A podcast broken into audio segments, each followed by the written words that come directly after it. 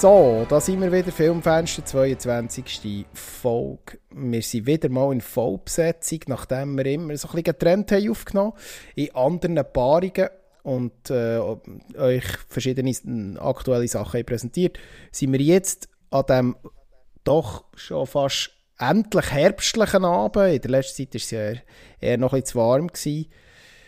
Spät am Abend mit Kaffee und Gola Zero, zumindest auf meiner Seite, mit meinen beiden Kollegen Moski und Tommy am Mikrofon für euch neue heiße Film- und Serien-News zu präsentieren und vieles mehr.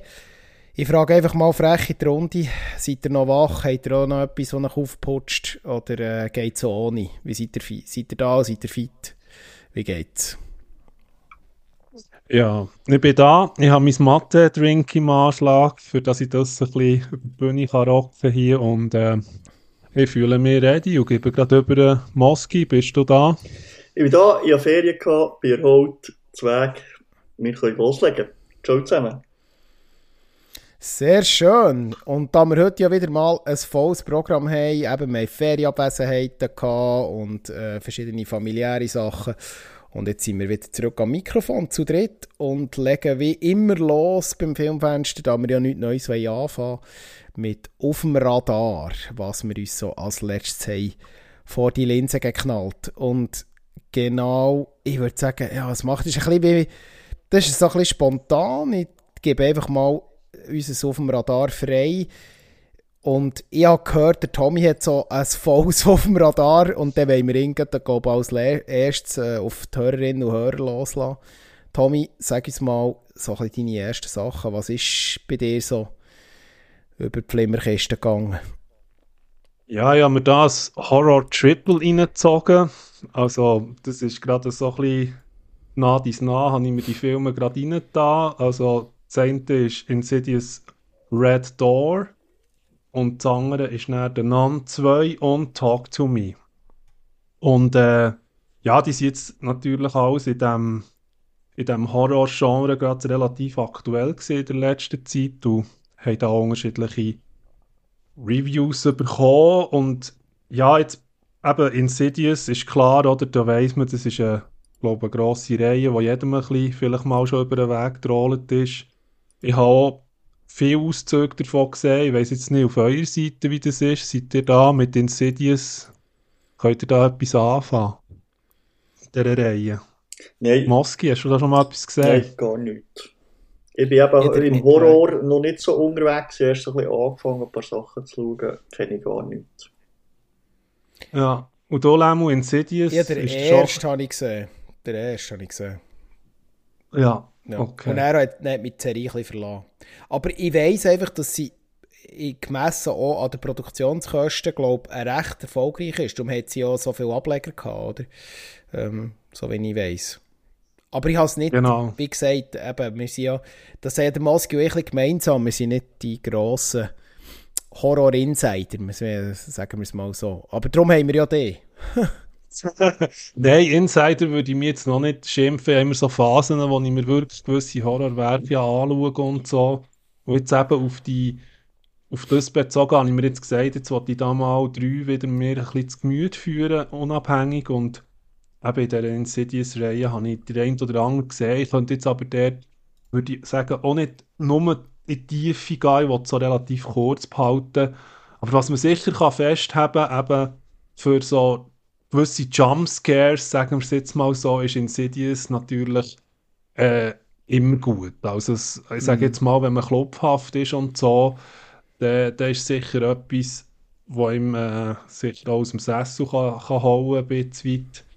Aber das ist dann auch schon gesehen. Ich denke jetzt, äh, klar, wenn man mit dieser Lore ein bisschen vertraut ist, dann schaut man sicher auch, weil man wissen will, was dort noch ein bisschen drin liegt. Als allenfalls nicht Insider jetzt bei Insidious, ist einfach ein Horrorfilm mehr, sage ich jetzt mal. Also für mich ist das jetzt auch storytechnisch nichts Neues gesehen oder auch darstellerisch von den Leuten her. Oder, also es sind eigentlich auch so Patrick Wilson, der da eben die Hauptrolle spielt. Ähm, in dem Sinn Josh Lambert. Und das, ja, ich sage jetzt mal, es ist eine gute Unterhaltung, kurzweilig, und, und mehr nicht, aber äh, Jumpscares included. Das andere, was natürlich näher ist, ist eben mit den Namen, wo man ja bereits schon der erste Teil hat gesehen, vielfach. Ich weiss nicht, habt ihr den Namen geschaut? Lemu? Ja, ja, der erste Ja, habe ich Mephisto. gesehen. Den zweiten habe ich noch nicht gesehen. Aber der erste Okay. habe ich auf... Damals noch, liebe Grüße gehen raus, ähm, äh, im Zusammenhang ist der, äh, mit dem Dorn, der mir da irgendwie mal gesagt, ja, er hat glaubt, da, weil ich hoffe, ich gebe es jetzt nicht falsch wieder, aber er hat ihn so durchschnittlich gefunden, aber er hat gesagt, ja, ich soll doch mal schauen. Ich bin, äh, und dann habe ich mir mal reingezogen, ja. Mhm, mhm. Ja, ich glaube, jetzt auch bei den Namen kann man sagen, haben sie einfach äh, das Ganze ein bisschen weitergeführt, wo eigentlich der erste auch schon ein bisschen hat gebracht und so. Und von den Highlights, er hat mich jetzt gar nicht mal so ähm, Jumpscary gedünkt. Sie wollen da ein bisschen Atmosphäre erzeugen, eben, wo man schon im ersten Teil gewissermaßen hat gespürt und halt die Geschichte um das Kloster und die und die Glaubensgeschichte, die da näher aufkommt, oder das Mysterium von Nonnen ähm, entkrypten und so ein bisschen Sherlock Holmes-mässig, sage ich mal, wie die, wie die Schwestern da dem Mythos hinten nachsteigen. Aber äh, unter dem Strich finde ich auch dort, äh, es, hat- es hat nichts Neues, Grosses zu erzählen. Auch darstellerisch ist er, glaube ich, einfach eher im Mittelmaß geblieben. Also, da würde ich sagen, für die, die den ersten Teil gut haben gefunden, werden sicher beim zweiten nicht enttäuscht. Alle anderen würde ich sagen, da gibt es auch bessere Horrorfilme. Und da komme ich jetzt, gerade schwenke ich schon fast über, nämlich zu Talk to Me. Wo ja sehr gehypt wird. Wo ja sehr gehypt wird. Ja. Genau, genau. Ich glaube, ihr habt vielleicht beide schon darüber etwas gehört. Moski, du glaube auch, gell? Ja, ja, ich habe den bei mir auf der Watchlist, äh, weil er einfach ja auch gute Kritik hat, aber äh, jetzt noch nicht, noch nicht können schauen. Mhm. Ja, es ist noch speziell, weil der zwei Regisseure, das sind Brüder, äh, Dani und Michael Filippo. Die zwei sind eigentlich äh, griechisch-australische Bürger. Also es ist eigentlich auch eine australische Produktion schlussendlich. Das heisst, äh, irgendwie scheint dort etwas Neues zu gehen zu Australien. Wir haben ja bereits auch hier im Filmfenster schon über Sissi geredet. Das ist ja auch so eine Produktion von dort. Mhm. Und von anderen, und der ist auch sehr gerühmt worden, nicht zu Unrecht, wie wir auch schon besprochen haben, glaube Richtig? Und ja, Talk to Me geht eigentlich nicht in, eine, in die gleiche Schiene natürlich erzählerisch, aber äh, er hat wirklich dort so ein einen neuen Vibe. Und das ist auch etwas, wo man nicht gerade irgendwie denkt, okay, da hat jetzt einfach jemand auf einen Repeat-Button gedrückt und das nochmal gleich gemacht, sondern er hat man muss vielleicht kurz erklären, also nur ganz, tease es nochmal weil eben ihr wollt ja auch noch schauen und machen das hier ein bisschen spoiler-free. Mhm. Also es geht ja dort, vor allem es dreht sich das meiste um die Hauptdarstellerin, um die Mia. Und es ist einfach so in einer Gruppe innen, kurz erklärt, kommen sie drauf, dass sie im Prinzip näher so wie können einen gewissen Kontakt zu etwas herstellen. Und das ist so eine, man sieht vielfach, wenn man das Plakat sieht, so eine mystische Hang. Ich verrate jetzt nicht, was es mit der auf sich hat. Mhm. Und das wiederum, die sie näher, wenn sie den Kontakt herstellen zu, mit dieser Hang, die sie das näher auch so aufnehmen. Und ähm, es ist sehr so Generation Z-mäßig. Also das Ganze mit Liken posten, was eben die Analogie vielleicht zu dem einen anderen Film Sissi, wo eben das auch eine Rolle spielt. Also es ist so ein bisschen das neue Kino mit dem Jugendlichen verbunden und eben gleich sehr stark in das Horror Gary Genre abgeht und so. Das muss ich sagen, das hat mich nicht, und das ist nicht zu Unrecht, dass der Film, glaube ich, recht gut bewertet ist worden. Also das ist zu unterstützen, weil das sind neue Vibes, oder? Es ist so ein bisschen, es ist so ein frischer, es ist so ein bisschen, ähm, ein bisschen anders, würde ich mal sagen. Und vor allem auch ein bisschen zeitgemäß. Auch mit den Rollen, die die Protagonisten haben, jetzt unter sich. Also die Jugendlichen wirken auch so ein bisschen frischer. Es liegt sicher auch daran, dass man einfach wirklich die Darsteller zum Teil auch nicht hundertmal schon hat gesehen. Also das sind eigentlich vielleicht knapp in Australien bekannte Gesichter, aber äh, was das jetzt bei uns angeht, sind das äh, ja New Newcomers, könnte man sagen.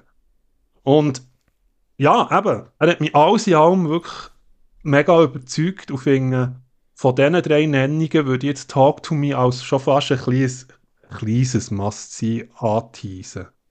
Da glaube ich schon, das ist es wirklich wert, da reinzuschauen und äh, er, ist, er ist kompakt, er geht nicht sehr lang, aber er ist wirklich er hat eine gute Pace. Und auch sehr spezielles Ende, was ich aber nicht natürlich hier etwas drauf sagen. Ja, das ist so ein bisschen mein Ausflug in die Horrorwelt. Wenn es nach Wunder nimmt, dann gönnt nicht das.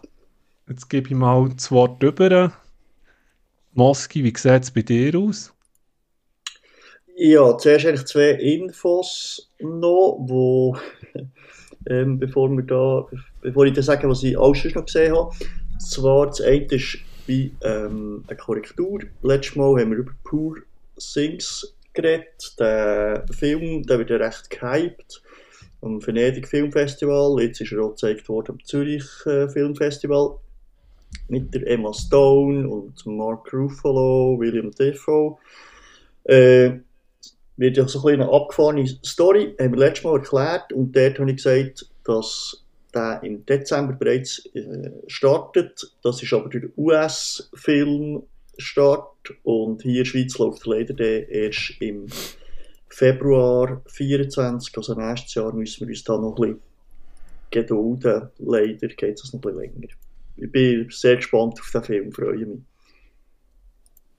Genau, das ist die erste Info. Und die zweite, leider ohne schlechte News. Ähm, letztes Mal habe ich über Schläfatz äh, geschwärmt. Die Serie Die schlechtesten Filme aller Zeiten auf Tele 5. Und ähm, kurz darauf ist jetzt die Meldung gekommen, dass Tele 5 die Eigenproduktion einstellt. Tele 5 äh, ist irgendwie so ein größeren Konzern drin und die haben da neue Philosophie und die wollen nur noch Filme zeigen aus ihrer Mediathek und die eigentlich eben alles einstellen, vor allem Eigenproduktionen, die sie eh fast nicht mehr hatten. Also die fahren dort irgendwie das Personal äh, auch fast auf Null ab. Ich habe ein paar Interviews gelesen und mit dem äh, Kalkhofen und so, wo das ja moderiert. Auf jeden Fall ähm, suchen sie für die Reihe jetzt einen neuen Sender. Da wird Werbung gemacht, vor allem auch von der Community, äh, die da recht aktiv ist, dass man da vielleicht auf einen anderen Sender könnte überwechseln und die Reihe dann gleich weiterführen. Ähm, aber das ist alles noch in der Schwebe. Und ich finde es ein bisschen paradox, ehrlich gesagt. Also, ähm, Geht, weil, also ich glaube, Tele 5 kennt jetzt, ich weiß nicht, ob jemand Tele 5 schaut, sonst, ob man das kennt, äh, ist bei mir irgendwie auf dem 85 Sender hinger oder irgend so etwas. Also es ist eigentlich ja nur bekannt gewesen wegen dieser Schläfatzreihe und jetzt wird das ähm, eingestellt und ähm, hey, jetzt gibt's, äh, nach der Bekanntgabe ist noch die beste Einschaltquote äh, überhaupt gehabt, ähm, äh, seit dem letzten Jahr auf Tele 5 von allen Sendungen. Also es ist äh, ja, nicht so nachvollziehbar, was, mhm. was sie da machen. Auf jeden Fall, jetzt läuft ja noch die aktuelle Staffel und dann gibt es dann noch eine letzte Staffel Ende Jahr und dann gibt es da ein Finale kurz vor dem Silvester. Noch, und dann schaut man dann, ob das in irgendeiner Form irgendwo vielleicht wieder weitergeht. Mhm. Ja, also ich muss jetzt sagen, ich, ich bin eben nicht so vertraut gewesen. Du hast mir das, das letzte Mal eben gesagt, dass das da so eine, eine Community hat drumherum. Und ich muss auch sagen, ja, ich meine, bei solchen Formaten muss man immer sagen, die Frage ist, hat es eine Chance, oder online zu gehen? Das haben wir, glaube ich, so ein bisschen vorbesprochen mal. Ob, ob sie das echt schaffen, das zu transportieren. Und das, das ist sicher vielleicht eine Chance. Heute, wo alles aber sehr viel auf den Online-Medien oben ist, ist ist auch zu hoffen, dass sie das Format können retten können. Ich, also ich glaube nicht, dass das irgendwie auf YouTube oder so würde funktionieren. Also es ist eigentlich eben schon gemacht für, für lineares Fernsehen. Ähm, ich habe es jetzt auch nicht nachgeschaut, oder? Wenn, ich, wenn ich irgendwie äh, etwas verpasst habe, dann schaue ich das nicht äh, nach, sondern wir wollen ja mit der mhm. Community live dann irgendwie ähm, auch kommunizieren, eben vor allem über Twitter. Und das ist das, was wo, wo das irgendwie ausmacht. Und das würde nicht funktionieren auf YouTube. Darum, ja, vielleicht noch, ja. sorry, ja, vielleicht noch ein paar Insider-Infos, die du vielleicht auch noch nicht kennst, ähm, ergänzend. Äh, 2020 ist Tele 5 ja an Warner Bros. Discovery verkauft worden. Ich weiß nicht, ob du das weißt. Vorher hat sie ja der ganzen deutschen Mediengruppen an und Pro7 etc. Ähm, gehört. Und äh, der Oliver Kalkoff hat im Interview nach, dem, äh, nach der Beendigung von der Zusammenarbeit mit Tele 5 und dem, äh, und dem Absetzen von der Show äh, auch gesagt, dass also er hat da ziemlich ausgerufen in diesem Interview und äh, man hat auch ein bisschen herausgemerkt, dass sie offenbar zum Teil auch gezwungen worden für äh, Filme aus dem Katalog, wo irgendwo Warner Bros. Discovery und Warner Bros. nahe sind, zu besprechen. Also es hat da so ein bisschen, so ein bisschen Druck ausgeübt worden, dass man da ähm, auch äh, Einfluss hat wollen nehmen und sie haben ja eigentlich immer darauf gepocht, dass sie dort eine gewisse Freiheit haben. Und äh, ja, das ist, das ist noch interessant, dass da ein mächtiger US-Konzern noch hinten dran steht, obwohl man ja eben, wie du ja richtig sagst, den Sender gar nicht mehr richtig wahrnimmt. Ähm, in den meisten Köpfen der Leute. Oder eben wirklich nur noch kennt, auch im deutschsprachigen Raum wegen Schläfatz. Genau. Also ich, ich bin, und was, ich, was ja. ich vielleicht noch kann sagen kann, vielleicht noch ergänzend, was du gesagt hast wegen der Zukunft, das braucht, gehört das lineare Fernsehen wegen der Interaktion. Ich glaube, ich bin trotzdem überzeugt davon, dass das Format auch zum Beispiel auf Twitch oder auf YouTube, auf YouTube Live oder so, könnte funktionieren mit einem Live-Chat, mit äh, Live-Interaktionen ähm, also eine Modernisierung davon, da ja auch der Produktionsaufwand und der Trash-Faktor auch, so, auch, so ein bisschen ins Internet passt, finde ich. Ähm, und ich denke nicht, dass, dass man sich da auch alle Optionen offen lassen von innen her. Und was ich auch habe gelesen ich habe mich ein bisschen schlau gemacht dadurch, dass sie auch das Recht an Marke haben. Das ist natürlich ein grosses Glück. Das ist, äh, das mhm. heisst, sie können das Schläfatz als Marke weitertragen zu einem neuen Sender. Das ist ja nicht immer so. Das muss man eben, das muss man mhm. auch sehen, oder? Das ist ein grosses Glück, das sie haben. Absolut, ja, das ist natürlich wichtig, oder? Dass du das äh, kannst mitnehmen und, und die, die Marke äh, lebt ja ähm, genau von dem oder, oder auch wegen dem und äh, ja, das ist natürlich sicher ein Pluspunkt auch eben in Anbetracht jetzt um einen anderen Sender gehst. Oder? Äh, und sie machen es natürlich auch clever, oder immer nach der Werbung kommt dann wieder die äh, Moderation von denen, also du freust dich irgendwie auch auf eine Art, äh, dass die Werbung kommt, weil ja wieder die, die Moderation von den beiden Moderatoren willst schauen, die irgendwie da mhm. verkleidet sind. Und das passt ja auch, also zu den Einschaltquoten mit der Werbung äh, kannst du zeigen glaube schon, dass das für einen anderen Sender könnte attraktiv sein Aber ja, wir werden es sehen. Und wie du sagst, gibt es sicher noch andere Optionen, wenn jetzt da alles würde fehlschlagen. Aber dann gebe ich doch dir jetzt, Mephisto, das Wort äh, weiter. Was hast du auf dem Radar? Ja, ich bin wieder mal in der letzten Zeit ein bisschen im Norden unterwegs gewesen, mit einem Rewatch etwas bisschen aktuellerem und etwas ganz Aktuellem. Und zwar habe ich per Zufall, ich bin da, ja, jetzt nicht Fan, aber ich bin da grosser äh, Bewunderer vom Dar Salim. Der Dar Salim ist ein dänischer Schauspieler, der Wurzeln im Irak hat. Er ist gebürtiger Iraker und in Dänemark aufgewachsen. Ähm, ihr werdet ihn wahrscheinlich auch kennen. Er hat auch in Game of Thrones mitgespielt. Er hat, äh, ist jetzt gerade viel noch ein bisschen bekannt worden, wo er vielleicht weniger ähm, haben wahrgenommen in den letzten Jahren. Im letzten Guy Ritchie-Film, äh, The Covenant, falls ihr den habt gesehen so einen Kriegs Kriegsfilm. Ähm, und ist eine recht markante Figur, recht markanter Schauspieler. Und ich habe per Zufall Darkland entdeckt. Ich habe den noch nicht kennt mit dem. Das ist ein dänischer Action-Thriller aus dem Jahr 2017, was bereits jetzt eben 2023 einen zweiten Teil gibt. Habe jetzt den ersten Teil geschaut, den zweiten habe ich angefangen, ähm, wo jetzt ganz aktuell ist rausgekommen. Äh, ist, ich weiß nicht, kennt ihr ähm, Dar Salim als Schauspieler oder habt ihr schon Filme mit ihm gesehen? Habt ihr ein Gesicht vorne oder ist euch der bekannt, Tommy? Ja, ich habe ja den Covenant noch geschaut im Nachgang.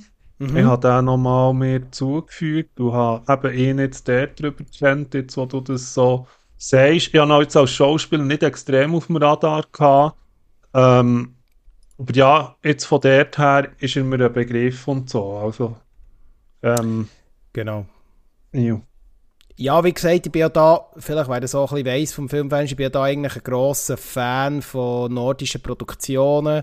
Ähm, ich habe schon sehr viele nordische Produktionen geschaut, im Serienformat, aber auch im Filmformat. Ich finde, also was da zum Teil rauskommt, äh, äh, wenn man da im Verhältnis von schauspielerischer Leistung, Drehbuchleistung, äh, im Verhältnis so zu Produktionskosten, ist da meistens die Qualität relativ hoch.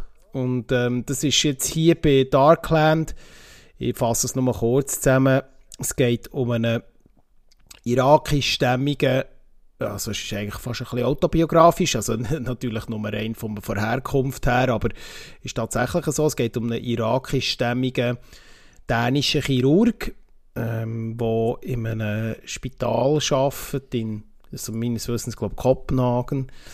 Und äh, dort äh, wirklich anerkannt ist, hat, verdient gutes Geld, er ist sehr gut situiert ähm, und ja, lebt in einem luxuriösen Penthouse und so weiter mit seiner Familie.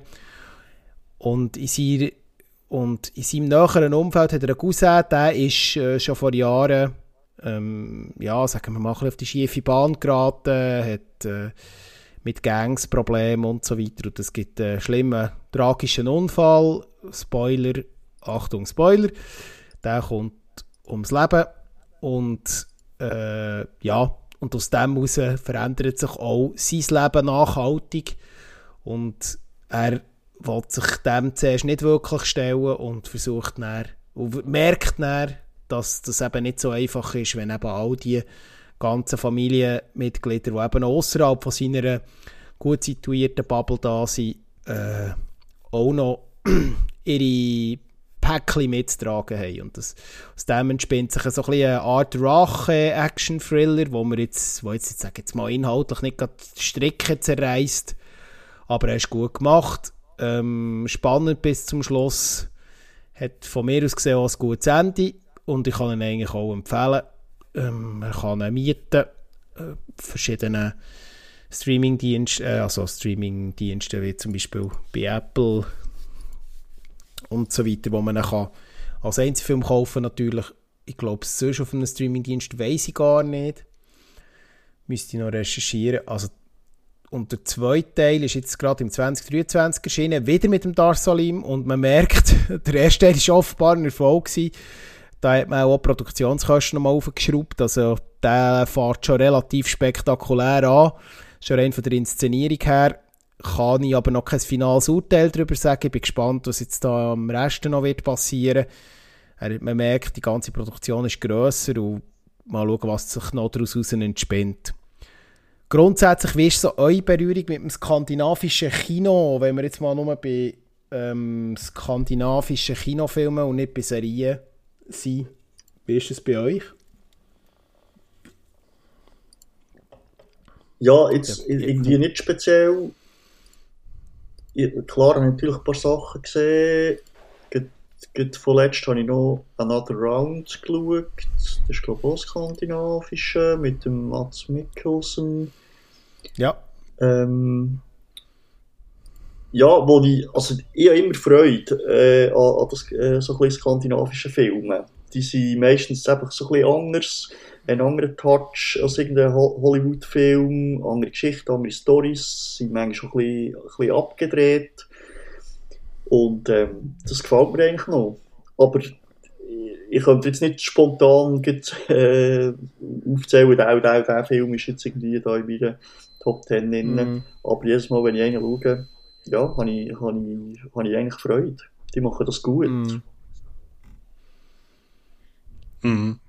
Ja, ich denke eben bei den Nordic-Filmen, ohne dass wir jetzt da alles durchgehen können, Nein, klar nicht. ist, ist natürlich schon so, eben, Matt Mikkelsen ist natürlich eine Riesengeschichte, Pusher oder so, Actionfilme, die auch ein bisschen auf die andere, mehr tiefe, psychologisch, mehr dark.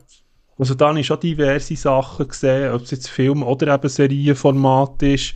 Ähm, ich denke, dort, äh, dort könnte man wirklich fast mal noch einmal das ganze Special eigentlich über nordische Filmkunst äh, darlegen. Unbedingt, ja. Also es, es geht natürlich dort auch relativ in die Breite, sage ich jetzt mal, aber, aber es, ist, es hat halt äh, einen ernsteren und manchmal so den, den, den kühl, aber sehr äh, intensiv Touch, sage ich jetzt mal, was sie dort können, können übergeben. Eben so ein bisschen das Düstere, ja.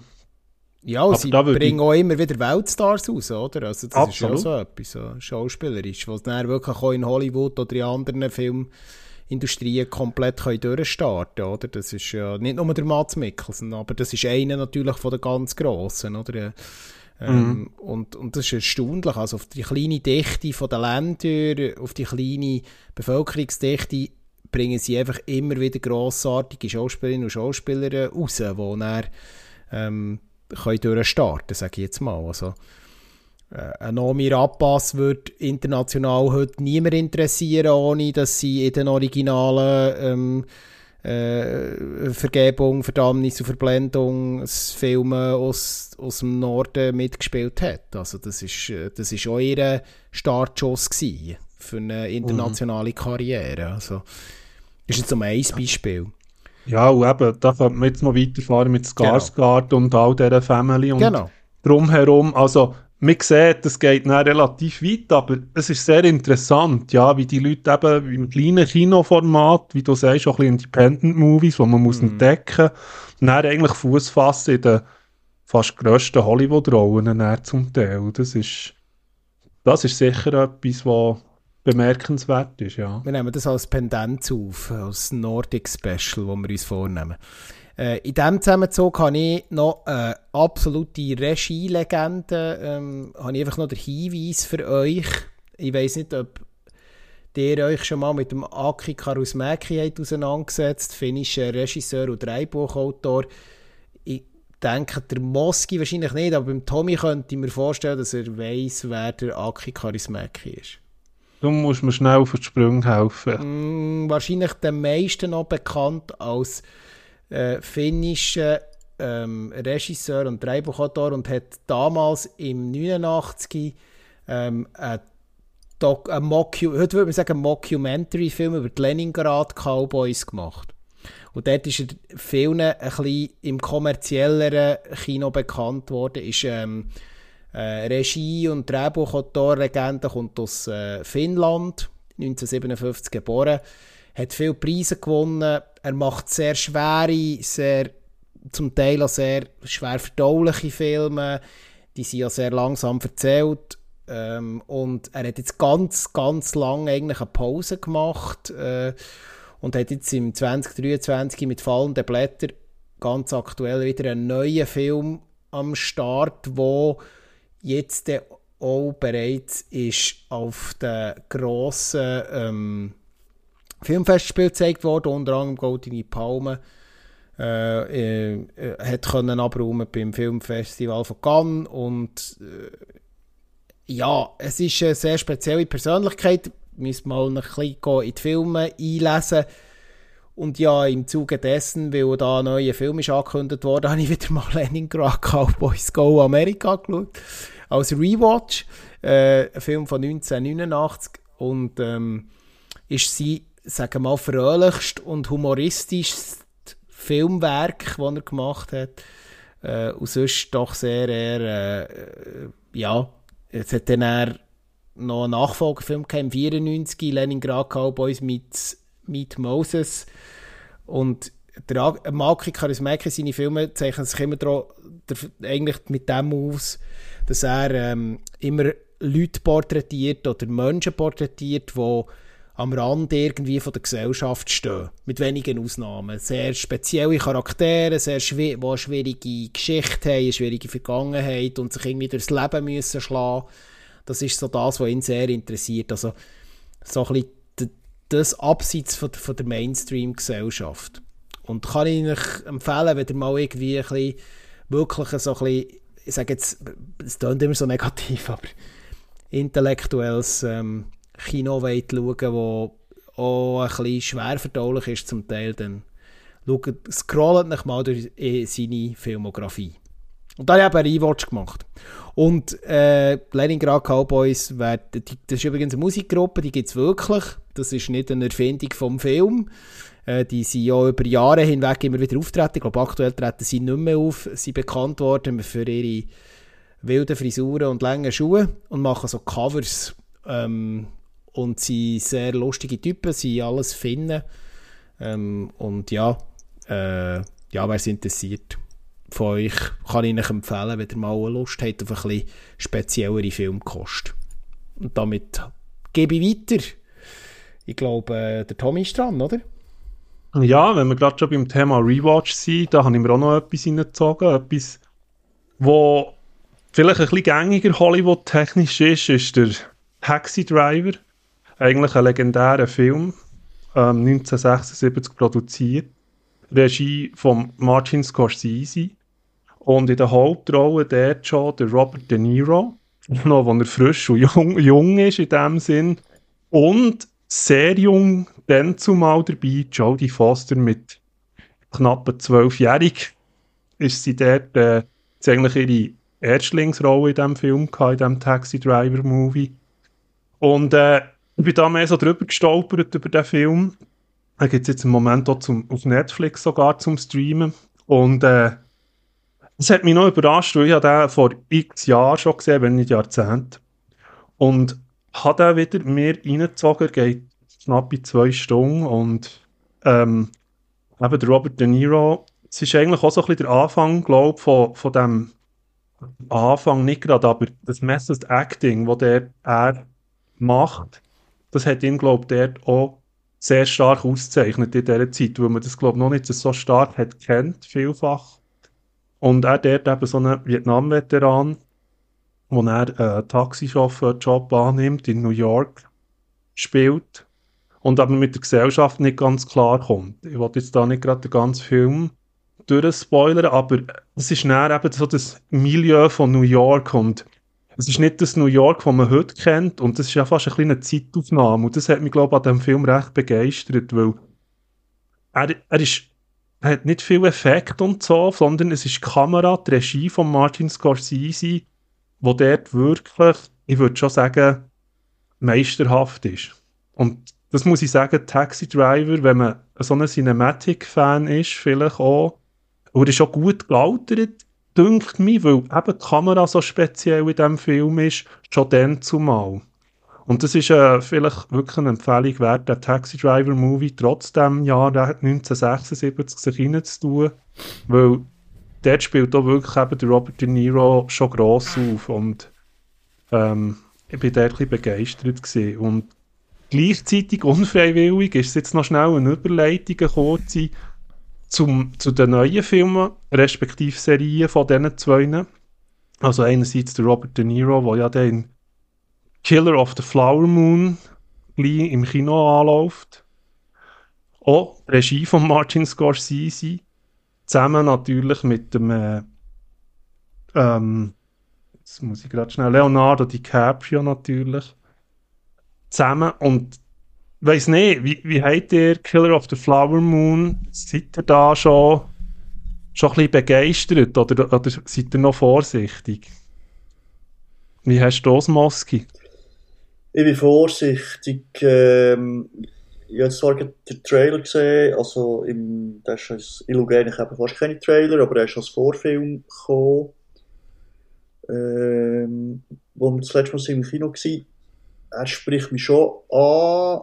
Wir machen einfach die fast vier Stunden Dauerzeit äh, ein bisschen zu arbeiten und ich weiß nicht, da bin ich ein bisschen skeptisch, ob er dann nicht einfach äh, zu langsam oder zu, ja, seine, seine Längen äh, drin hat, der Film so lang geht. Mhm. Ähm, ich habe alle, also ich glaube drei unterschiedliche Trailer bis jetzt erschienen, wenn ich es richtig im Kopf habe. Und ich habe alle geschaut und von Trailer zu Trailer bin ich ein bisschen mehr gehypt worden. Das ist jetzt so ein bisschen mhm. mein Fazit. Ähm, klar, also schauspielerisch muss man, da wird alles aufgefahren. Ich bin ja sehr gespannt, wie sie die in, indigene, indigenen Schauspieler jetzt da werden integrieren im Film. Sie das, ähm, sie, kommt das authentisch und gut rüber. Das ist ja ein wichtiger Part, weil sie ja in dieser Community auch spielt. Ähm, das finde ich, das muss, aber das traue ich einem so einer Regieagenten oder Drehbuchagenten wie Martin Scorsese eigentlich schon zu, dass er da das herbringt, das cinematografisch umzusetzen. Und das wirkt für mich, auch einmal was man aus dem Trailer raus sieht, äh, schon so. Bei diesen ganz langen Filmen, ähm, jetzt habe ich gerade das Blackout wieder geheissen, der grosse Mafia-Film, der ja auch eine ähnliche Länge hatte. Wer kann man schnell helfen? Irishman. Merci, die Irishman. Irishman. Jetzt habe ich gerade das Blackout gehabt, danke. Äh, wo ja unter anderem äh, Leute mitspielen, die wir jetzt gerade erwähnt haben. Ähm, ja, es ist einfach so ein bisschen länger ist nicht immer besser, oder? Also mhm. trotzdem dieser Überlänge, die jetzt da bereits ja komportiert wird, muss man dann schlussendlich das Werk als Gesamtes anschauen. Ich werde ihn auf jeden Fall schauen, schon nur weil mich doch die Story interessiert, weil mich äh, die Machart interessiert, weil mich natürlich auch jetzt äh, die Regiearbeit und die Umsetzung von Scorsese wird interessieren. Ist das eigentlich schon ein bisschen ein Must-Sein. Aber ich bin auch ein bisschen gemischt. Ich bin eher ein bisschen beim, äh, beim, beim äh, Moski, muss ich sagen. Aber nicht mhm. negativ, sondern so ein bisschen verhalten vielleicht. Sagen wir es so. Also, ich glaube, ich bin dort schon fast ein bisschen mehr gehypt, weil es mich halt Wunder nimmt, wie der Leonardo DiCaprio sich entwickelt hat. Eben, weil ich habe das Gefühl, er ist wirklich noch fast mehr gereift. Und das habe ich vielleicht im Trailer, hat mir das gedacht. Dass man merkt, er hat so seine klassischen Rollen jetzt alle gehabt und ich habe das Gefühl, so in Mimik und in Gestik habe ich etwas Neues entdeckt bei ihm. Ich will jetzt da mhm. nicht äh, zu hypevoll sein, aber das ist wirklich Masterclass ich glaube eben auch, weil ich vielleicht jetzt von Taxi Driver noch einmal so ein bisschen das Gespür bekommen der Martin Scorsese, wie du es hast gesagt, Cinematografie hinter dem Film. Und nichtsdestotrotz, auch thematisch hat er ja zu Amerika recht Staub aufgewirbelt, eben auch die Geschichte von diesen Native American, ähm, wo sich jetzt Flower, Killer of the Flower Moon darauf bezieht, wo ja wirklich ein Stamm, nur kurz in dem Sinn, ein Stamm hat dort Öl gefunden und ist dann so reich geworden, wo ja die Prämisse ist vom Film. Und es ist so ein Kapitel von amerikanischer Geschichte, wo man zum Teil auch recht unter dem Deckel behalten hat. Und das bricht er jetzt auch ein bisschen sogar noch auf in den alten Jahren, weil der Scorsese ist ja mittlerweile, glaube ich, über 80 meines Wissens. Und, er ist älter in ja, ja. Voilà, und eben das, oder schon nur allein der Handlungsstrang. Und ich denke jetzt mal, er macht dort so ein kleines historisches Monument vielleicht auch. Aber und da kann man jetzt die dreieinhalb Stunden äh, eben, ich hoffe, das Pacing vom Film stimmt und Vorschusslorbeeren hat er anscheinend. Er ist ja da äh, an diversen kleinen Film, also Filmfestivals schon ein bisschen vorgezeigt worden, der Film. Und die Resonanz ist also erheblich. Also, da haben sehr viel gesagt, es könnte der Film vom Jahr werden. Aber eben, man muss es zuerst mal gesehen haben und lassen wir uns überraschen. Genau. Mit der Jodie Foster, das ist noch etwas gesehen, wo ich mich natürlich aber erst nächstes Jahr darauf freue, ist nämlich eine Serie, die sie dann wieder drinnen spielen.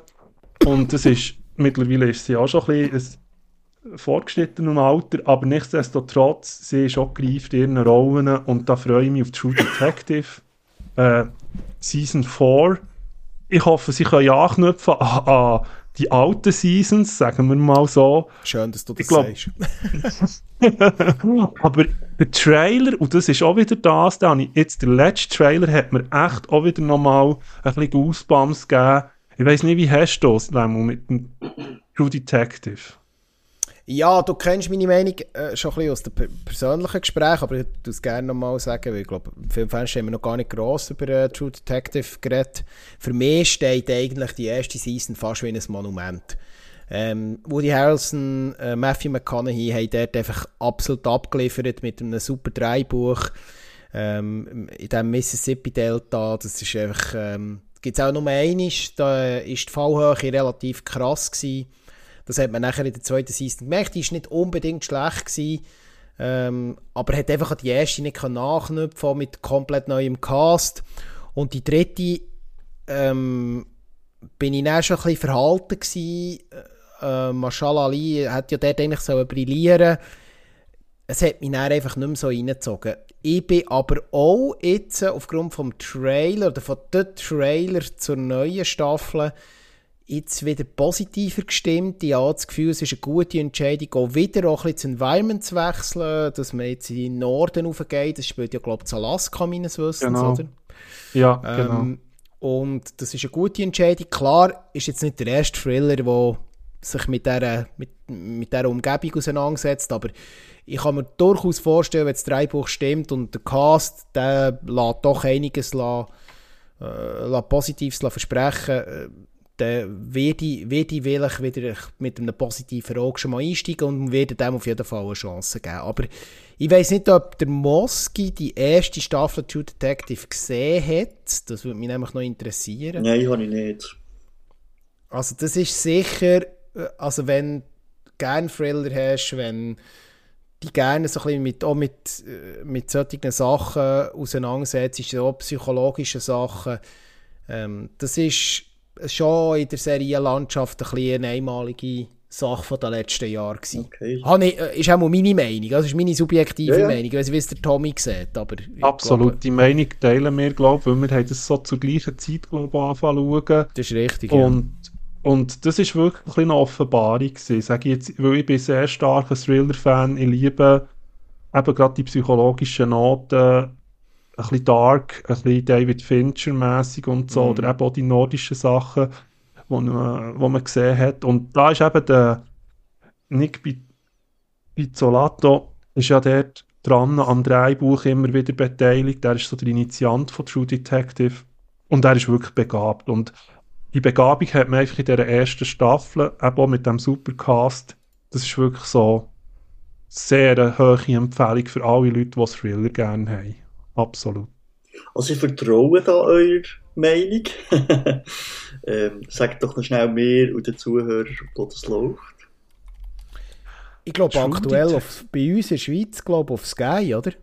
Äh, weil ja, es eine HBO-Produktion ist, ist. HBO, genau, genau. Das ist eine HBO-Exclusive-Produktion ähm, und Sky ist eigentlich so die erste Anlaufstelle, wenn sie es nicht zum Teil, und das ist ja neu bei den Streaming-Diensten, aber zum Teil gewisse Sachen wieder zusammenstreichen. Das ist natürlich immer ein Risiko, dass dann bei gewissen Streaming-Diensten äh, sei es Recht oder so, manchmal hinten rausgehen. Aber ja, das ist es so.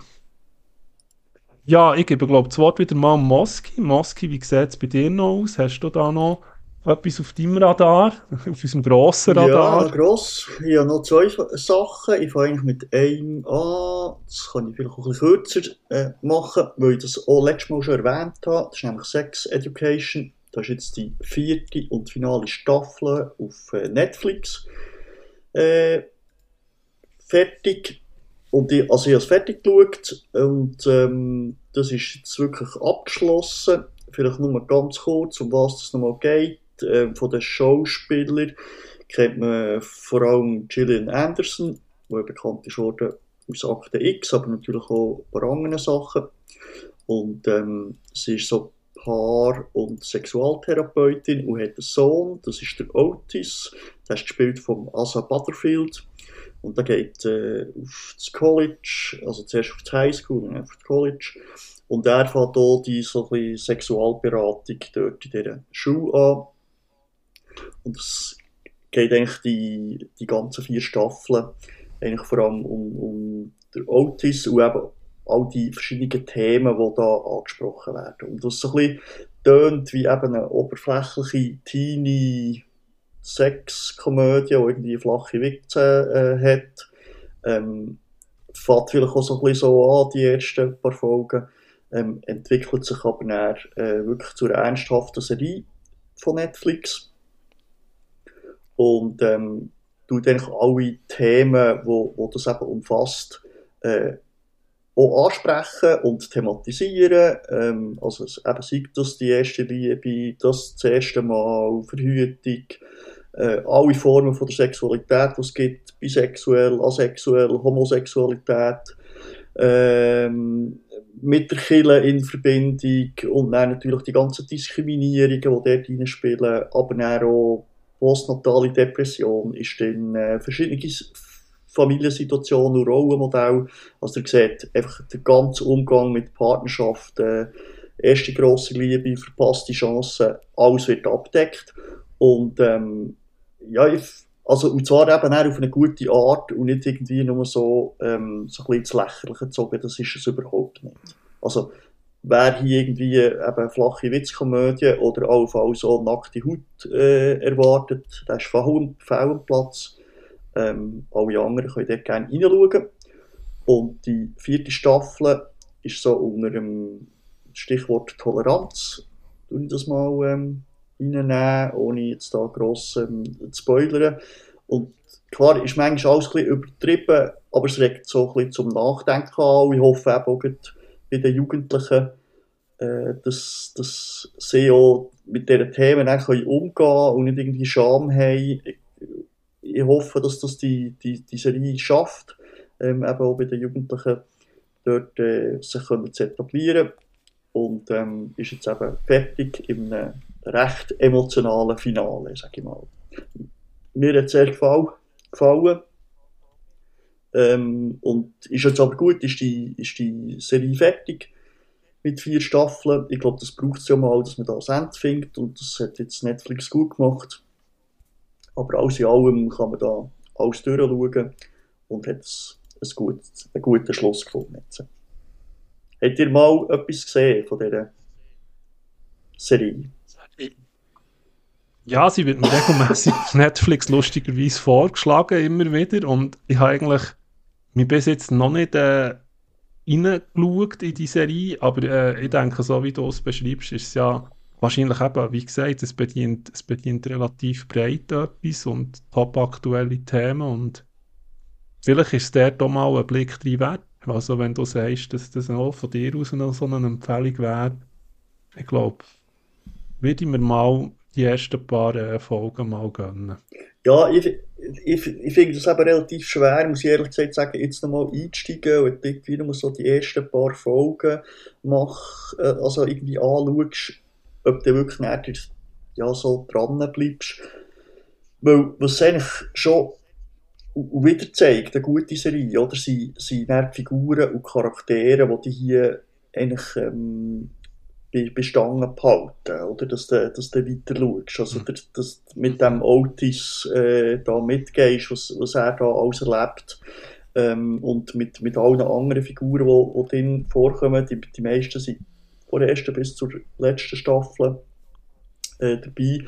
Und das ist eigentlich das, was ja, wo halt auch eine gute Serie ausmacht, oder? Dass du dort so die Emotionen zu den äh, Figuren findest und hast und mhm. dran bleibst, oder? Und ja, wahrscheinlich jetzt nur so einmal, zweimal ein bisschen reinschauen, wird es wahrscheinlich dann eher äh, schwierig, dass du da kannst dran bleiben. Aber Gut, ja, ich denke, manchmal brauche ich das halt, ob es mich dann catcht. Das mm ist halt bei mm mir manchmal immer so etwas, weißt du, ob, mich, ob mich die Figuren reizen. Und das ist halt schon so, wie du sagst, manchmal muss man dranbleiben, dass diesen Figuren eine Chance lässt und sich die können entwickeln Es ist einfach halt immer, wenn die Watchlist relativ groß wird plötzlich und man noch gewisse Sachen hat, dass man sich dann fast wie entscheidet manchmal. Aber nichtsdestotrotz, also ich finde eben etwas äh, eine Chance lassen, ist immerhin schon mal ein Schritt. Ob man dann eben näher dran bleibt, ich glaube, das geht ja allen fast ein bisschen ähnlich. Und dann wirklich alles fertig schaut. Aber ja, genau. Gut. Iu. Mephisto, du bist an ja. Reihe. Ja, ich mache einen Kurzabriss ich, von ein paar kurzen Erwähnungen, Trailer und so weiter. Ähm, Außer ihr habt noch ähm, irgendetwas Gröberes, was ihr besprechen wollt, dann würde ich ja. euch noch den Vortritt lassen. Sonst könnt ihr dann so ein bisschen schnell den Round, Roundup machen. Ich glaube, etwas, was ich noch möchte erwähnen möchte, das hat ja auch ein bisschen medial, ist das noch ein bisschen umgegangen, auch eine Netflix-Geschichte, ist, ähm, wo sie eine deutsche Serie noch äh, gekauft haben, Liebeskind, eine Romanvorlage. Und da haben sie eigentlich einen sehr grossen Erfolg gefeiert. Das ist, äh, weiss nicht, Liebeskind, zeigt nicht das ein bisschen etwas? Habt ihr da etwas, einen Trailer gesehen von dem? Ja, das ist völlig an mir vorbeizogen. Ich weiss es nur, weil du mir den Trailer geschickt hast. Ich habe Genau. nichts, nichts Okay. bis jetzt gehört von dem. Ich gehe völlig, völlig an mir vorbei. Ja, Ja, auf jeden Fall. Es baut dort ein bisschen auf, eigentlich über eine Natascha Campus, die man kennt, die da als Kind entführt ist worden. Ohne dass ich jetzt da grosse Spoilerbereich komme, aber es geht dort auch so ein bisschen um das Entführen und verschlossen behalten, Menschen einsperren, sprich eben auch Kinder, was relativ nicht für alle gleich äh, zugänglich ist natürlich auch, sehr äh, auch emotional ist oder auch ein bisschen mit Traumata von den betroffenen Leuten ein bisschen gespielt wird. Und das finde ich genau ist die Stärke von dieser Serie. Also es geht dort um die Opfer von dieser Entführung und von dem Missbrauch, von dem körperlichen und psychischen Missbrauch. Äh, eigentlich steht dort auch eine Frau, eine erwachsene Frau im Vordergrund, aber eben auch mit zwei Kindern, wo über sich das muss gehen. Und Es ist eben weniger auf den Täter fokussiert. Und das macht gerade für mich die Serie so stark, weil sie sich sehr stark aus der Sicht der Opfer äh, auseinandersetzt. Und das ist dieser Serie wirklich, wirklich gut gelungen. Und sie ist ja nicht extrem lang, also es sind da irgendwie sieben Episoden, wenn ich das noch recht im Kopf habe. Sechs sorry. Sechs Episoden. Und es sind gewisse namhafte deutsche Schauspieler dabei. Also da Hans Löw ist noch so eine Geschichte. Oder Hayley Louis Jones kennt man vielleicht auch noch ein bisschen das Gesicht, zumindest aus anderen Krimis. Ähm, wo der die Hauptrolle als Ermittlerin hat. Und eben auch gerade King, wo jetzt zu dem entsprechend, da steht der äh, Sammy Schrein und Nalia Schubert, ist da. Das sind so zwei.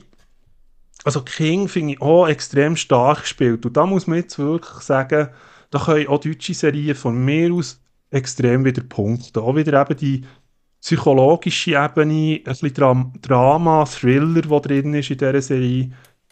Ich habe sie alles in allem sehr stimmig gefunden und äh, würde die als Empfehlung auch hier deponieren.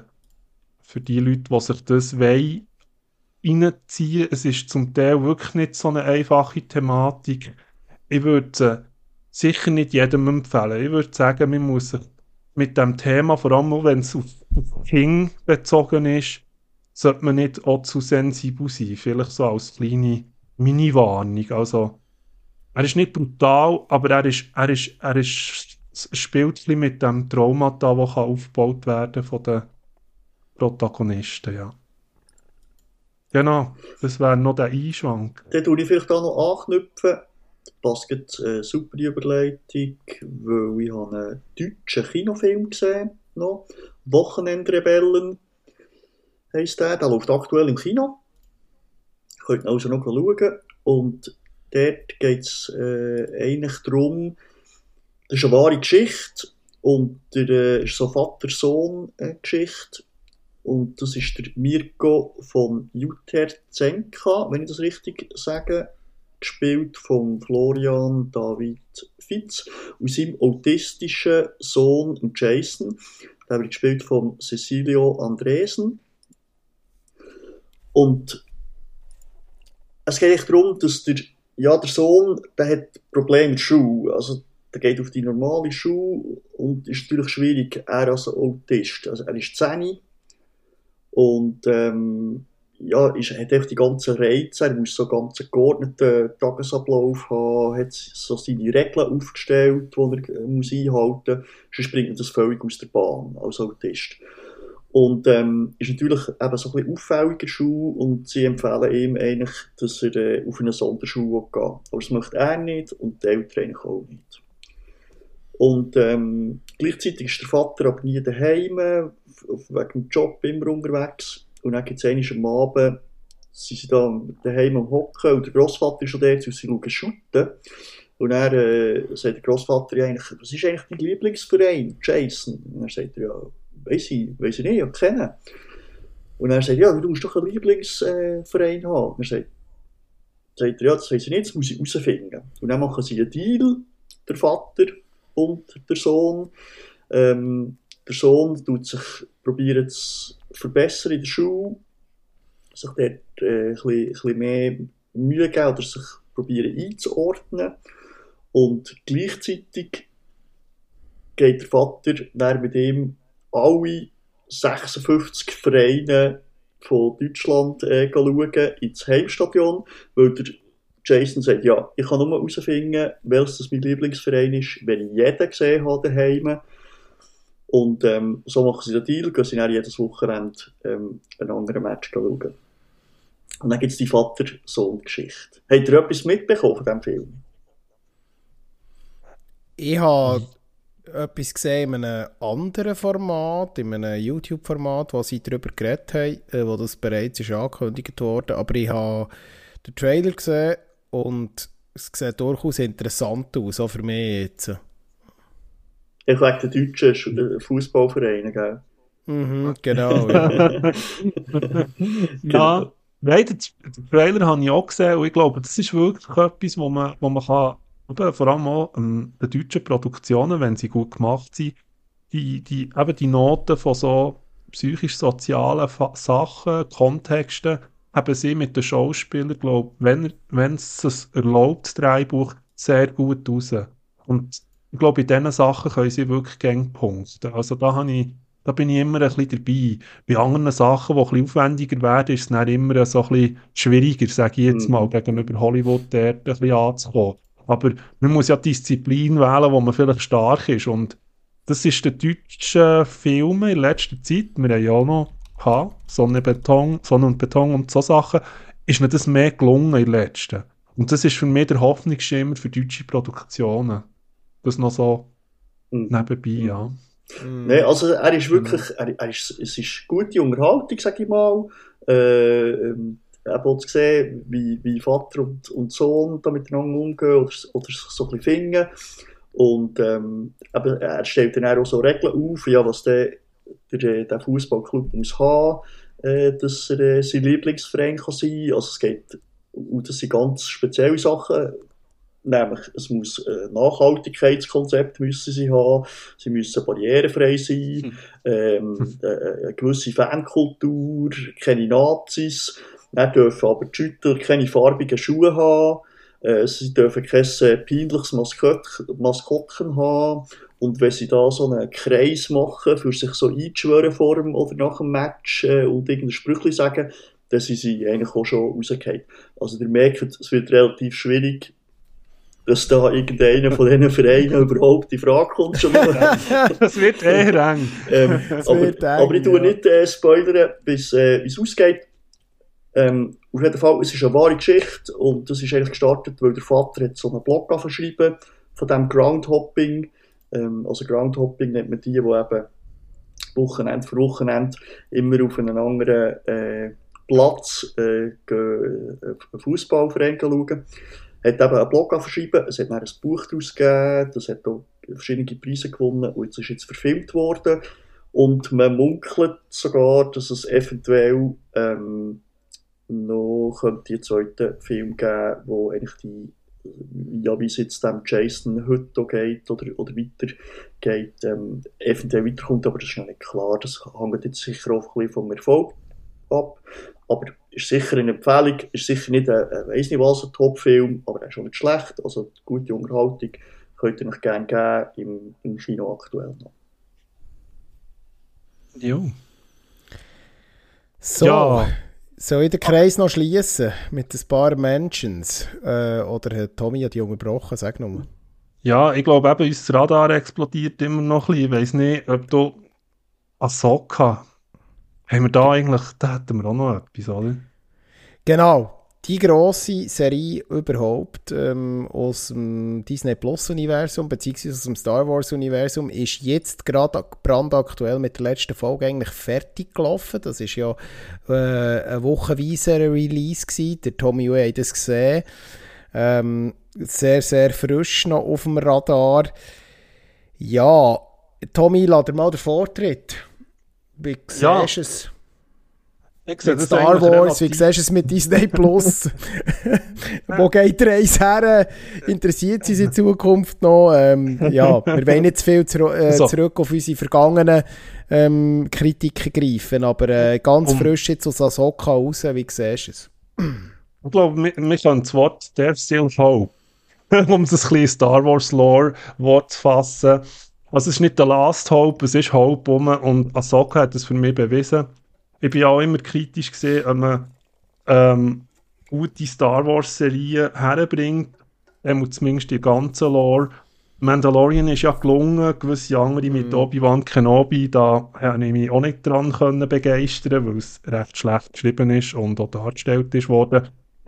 Ähm, aber Ahsoka halt dort das wirklich für mich wieder ein bisschen, ein bisschen aus der Versenkung, oder? Vor allem, also ich bin jetzt in Lore, eben was Rebels angeht, bin ich nicht so teached oder noch komplett daheim. Aber Ahsoka habe ich natürlich kennt in dem Sinne als Figur und so. Und äh, es ist eine riesige, es ist eine grosse Figur im, in Star Wars Lore und es ist einfach gut produziert. Und es ist auch gut geschrieben. Ich denke, für mich insgesamt das Produkt ist stimmig. Und das hat mich, glaube ich, wieder positiver gestimmt, stimmt für, für nachfolgende Projekte, weil ich so das Gefühl mm. habe, äh, Rosario Dawson ist gut gecastet, auch die drumherum verheben eigentlich recht gut, äh, dass dort eigentlich auch viel Fanservice geboten wird. Also, äh, da, da ist doch auch etwas so. Natürlich auch der Ray Stevenson, den wir hier müssen erwähnen, der leider, leider gestorben ist, wo der äh, Bacon Scroll spielt, äh, äh, Bösewicht und so. Und das ist echt halt schade drum, aber wie sie dann da weiterfahren das sei noch dahingestellt. Und was ja auch noch ist, apropos Nordic, hast du gemerkt, dass der General Admiral Thrawn mhm. gespielt wird vom Lars Mikkelsen. Richtig. Das ja. ist ja auch noch, wenn wir gerade bei Hollywood und Nordic-Schauspieler sind. Mhm. Und Lars Mikkelsen, vielleicht ein paar auch ein Begriff aus der Sherlock-Serie aus der dritten Staffel. Genau. Für die, die das vielleicht haben gesehen Ja, also meine, meine Meinung ist dort wirklich... Sie du hast den Hayden Christensen gar nicht erwähnt. Ich bin jetzt total erstaunt. also ja, ich will nicht alles teasen natürlich für die Leute, die es noch nicht ah, gesehen ja, haben. Stimmt, aber das, das ist jetzt vielleicht... Das ist ein guter das ist jetzt vielleicht, Das ist ein guter Einwand. Das hast du jetzt hier halt reingehauen. Ja. Ähm, ja, ja. Der Cast war ja bekannt gewesen. Also ich denke, es ist jetzt nicht so ein Spoiler, dass der Hayden, ich meine, wer, wer George Lucas Verfilmungen gesehen hat, der weiss, wer der Hayden Christensen in der Vergangenheit gespielt hat. Ich glaube, das, der ist im Star Wars Universum auch bekannt. Also ich glaube nicht, dass das ein grosser Spoiler ist. Und sonst können wir hier einen Spoiler Alert rein tun. Ähm, ich weiß nicht, wie du seine Leistung siehst oder seine Einbindung in die Serie. Äh, ja, die ist nicht riesig. Er spielt ja dort nicht eine, eine grosse Hauptrolle. Er, er ist einfach da, dass die Erwähnungen, die wir jetzt nicht sagen, oder Auftritte stattfinden bezüglich ihm und Part sind von dem ganzen Ahsoka eben mm. verbunden mit ihrer Geschichte natürlich. Und ähm, nein, nein, absolut, aber äh, das ist äh, in dieser, in dieser Lore wirklich auch sehr okay. Und sie es auch sehr monumental für mich natürlich eben bezüglich der Jedis und gewissen Erklärungen, die sie dazu liefern, ähm, gemacht haben. Und das ist recht stimmig. Und es gibt sogar Sachen in dieser Geschichte, die sie sich auf Bücher beziehen, die ich selber gar nicht gewusst habe, weil ich Bücher von Star Wars halt auch nicht so tief kenne. Das sind so Anteasungen die sehr stark und sehr tief anscheinend noch weiter in das Star Wars Universum führen, abseits von den gängigen Filmen, würde man jetzt mal sagen. Aber dazu möchte ich jetzt nicht ausführlich werden. Schaut nicht für mich Ahsoka, für all die, die mit Star Wars äh, äh, Berührung kommen oder sie kommen, absolut eine stabile und eine gute Produktion. Wie siehst du das, Mephisto? Ja, ich bin nicht ganz so euphorisch Nein, ja, aber ich anerkenne das, was du sagst, das ist äh, korrekt. Ähm, nach den letzten paar Dämpfer, sage ich jetzt, es hat da durchaus auch Taucher gegeben, die schlimmsten davon, oder einer der schlimmsten davon war sicher äh, Obi-Wan wo wir ja schon erwähnt haben. Ähm, Geht es jetzt langsam auch qualitativ wieder aufwärts, äh, auch nachdem der Mandalorian äh, ja der doch ein bisschen positiver aufgefallen ist, ist doch jetzt Ahsoka wieder eine Serie, die ich eigentlich eher schlecht erwartet habe, mich doch in vielen Teilen positiv überrascht hat. Da gehe ich mit dir. Mein grosses Problem eigentlich mit dem Star Wars Franchise und dem Star Wars Universum ist, dass man nach wie vor eigentlich immer wieder diese Lücken erfüllt. Also hier vielleicht auch zur Einordnung das Star Wars Universum für die, die nicht so in der Lore drin sind oder die, die es interessiert.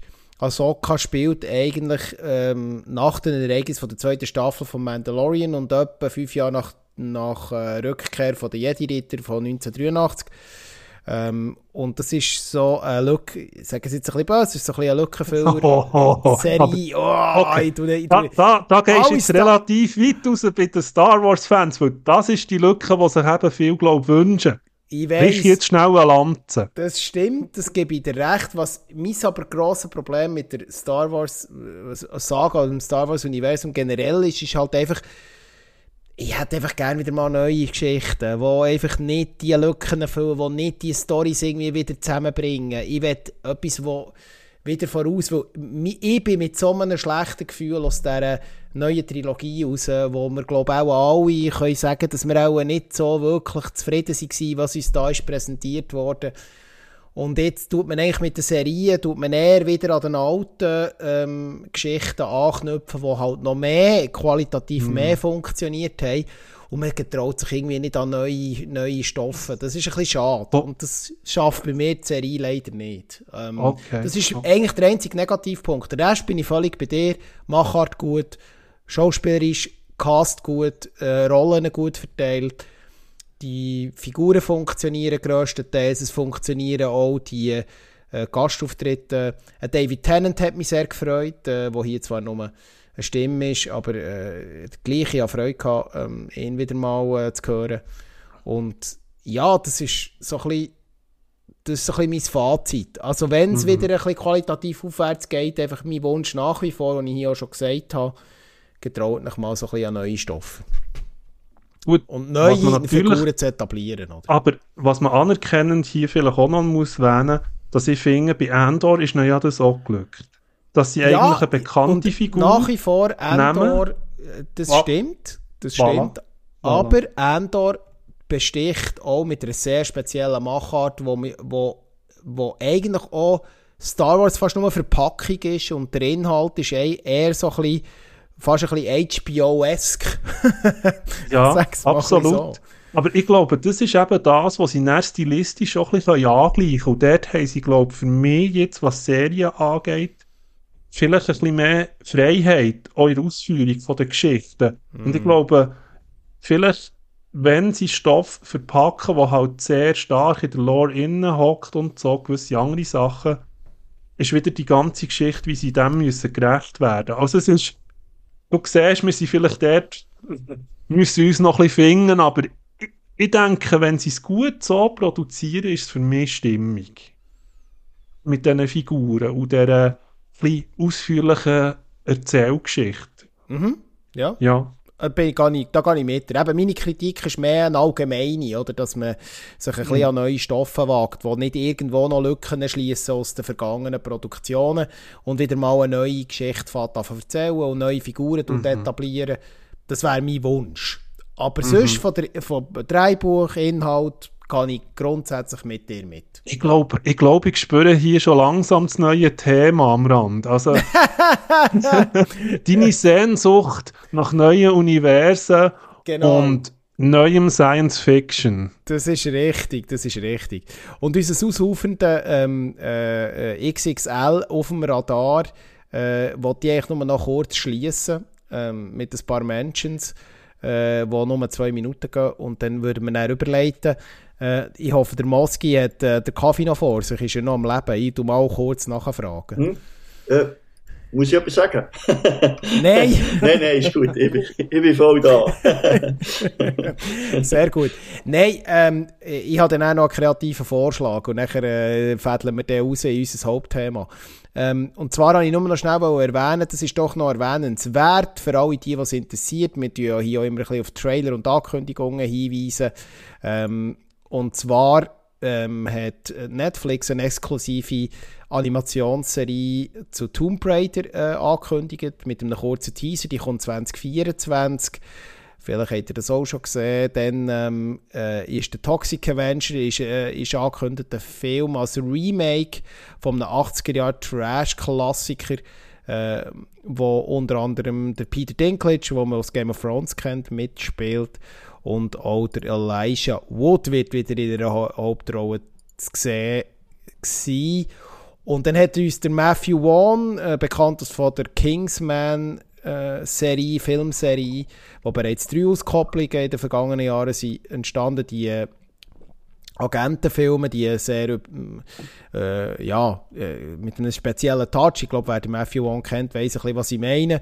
Und da ist jetzt ein neuer neue Film angekündigt, unter anderem mit dem Henry Cavill, der Dua Lipa ähm, und ähm, John Cena, äh, und zwar Argyle oder Agent Argyle ähm, wo basiert, das ist noch eine lustige Geschichte, und zwar hat er das eigentlich nur ähm, anteasert, dass das äh, so ein bisschen so auf einem Roman basieren von einer Autorin und dann hat man doch gemerkt, dass die Autorin gar nicht existiert und die Autorin ist schlussendlich ein Teil der Story.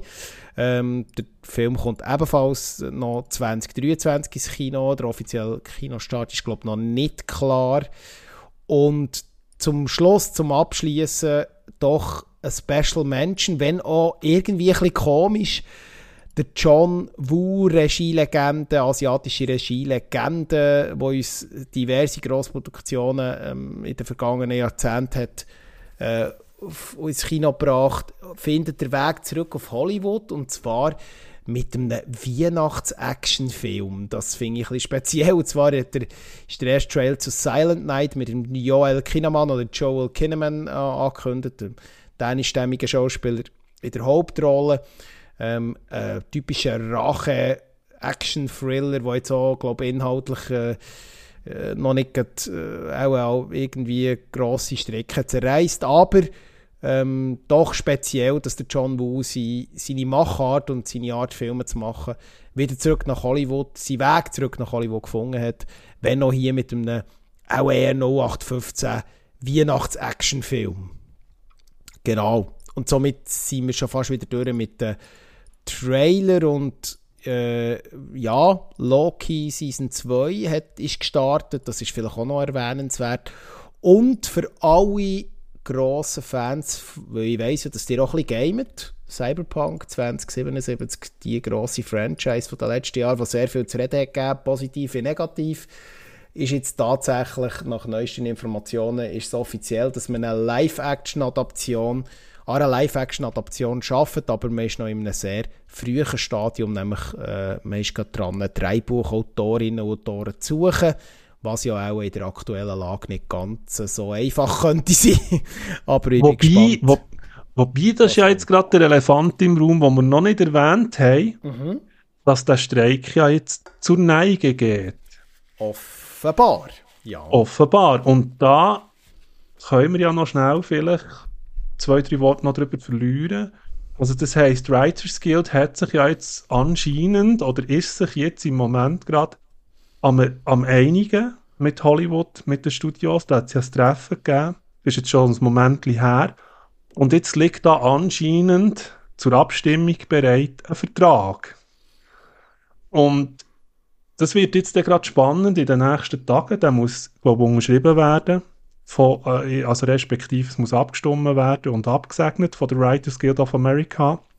Also sprich, eigentlich ist der Streik zu Ende. Juhe, das sind ja mal gute Nachrichten.